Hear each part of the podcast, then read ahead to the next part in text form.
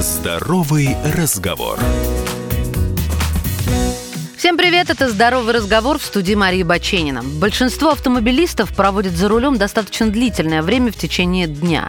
Поэтому стоит задуматься, чем мы дышим, пока находимся в дороге. Вообще в понятие микроклимат входит много факторов. Это в первую очередь температура, давление, влажность воздуха. Но для здоровья человека самым важным параметром является состав этого воздуха. И вот почему. Внутрисалонный воздух может содержать пары топлива и отработавшие газы. Кстати, наиболее опасны окись углерода и диоксид азота. Последний сильно раздражает слизистые оболочки, тут и здоровому человеку трудно дышать, а для страдающих бронхитом, астмой последствия могут быть крайне серьезными. Осложнение этих заболеваний закончится как минимум больничной койкой.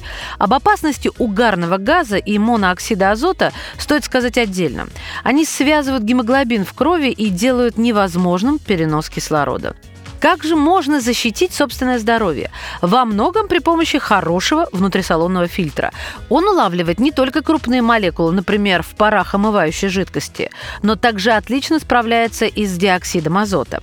Так качественный активированный уголь, которым наполнены современные угольные фильтры, снижает концентрацию диоксида азота до 100 раз.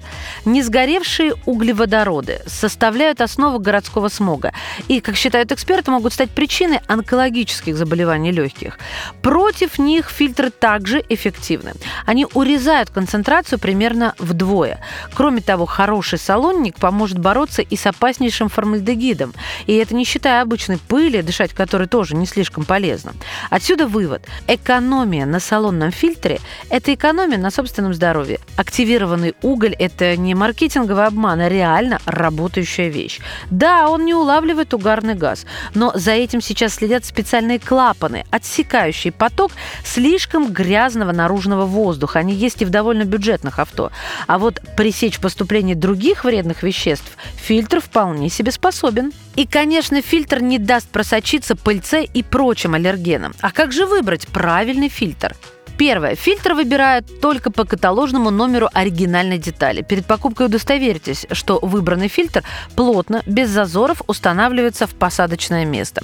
У фильтра должна быть жесткая конструкция, он не должен деформироваться, если его аккуратно помять руками. Желательно, чтобы у него была дополнительная рамка, ну или уголки по торцам.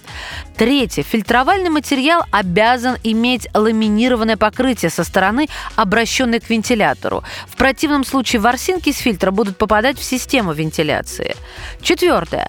На фильтре должна присутствовать маркировка направления воздушного потока. А еще неплохо, если на нем есть обозначение «вверх» или «низ», облегчающее ориентацию изделия при установке. Пятое. Угольный фильтр надо выбирать по массе. Чем тяжелее, тем больше внутри него угля и плотнее бумага. Но если нет возможности потрогать изделие руками, достаточно выбрать проверенного производителя. И помните, чем больше автомобиль ездит по пыльным, загазованным дорогам, тем чаще его нужно менять. Не автомобиль, а фильтр. В идеале это нужно делать каждые полгода. Своевременная замена фильтра позволит избежать появления неприятных запахов внутри салона, нервов по поводу того, чем дышат ваши дети, а антибактериальная обработка подготовит систему кондиционирования перед сезоном и позволит фильтру продемонстрировать свою эффективность. Берегите себя и здоровье своих пассажиров.